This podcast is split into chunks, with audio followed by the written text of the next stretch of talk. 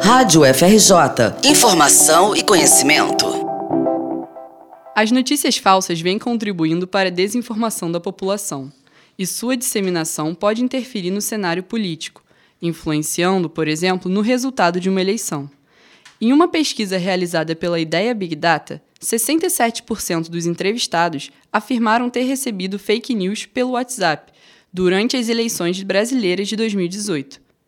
Para a repórter da revista Piauí e apresentadora do podcast Foro de Teresina, Malu Gaspar, a mídia profissional não tem conseguido combater as fake news de maneira efetiva. Ao mesmo tempo que você tem as notícias falsas se disseminando em milhares de listas de WhatsApp, com insights que não tem paywall, que são produzidos sem o cuidado profissional, você tem uma mídia profissional que está combalida, que está em crise, que tem dificuldades financeiras e que também às vezes não alcança, porque a mídia, a, a, a, a notícia falsa se dissemina muito rápido.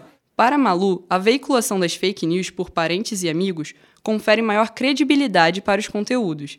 Quem recebe a notícia falsa acredita na informação, porque conhece e confia na pessoa que passou a mensagem. Além disso, muitas pessoas possuem um plano de internet com limite de dados, mas com acesso gratuito ao WhatsApp. Isso impede que a população acesse os links que recebe para checar a veracidade da notícia. Malu acredita que novas formas de se produzir conteúdo como o podcast, podem ser uma resposta potente às fake news. E eu acho até que assim, o resultado da eleição e a intensidade do debate político produz uma necessidade nas pessoas de poderem ter referências. É, sobre o que, que é, o que, que é válido, em quem que eu vou acreditar. Ninguém é bobo, as pessoas sabem que tem notícia falsa no, no ambiente político. Então, até eu acho que o podcast entra um pouco aí. São pessoas que quem ouve tem como referência, que vão falar aquelas coisas e que você vai é, levar em consideração num peso diferente, entendeu? Para a jornalista, o crescimento do podcast tem a ver com o seu formato.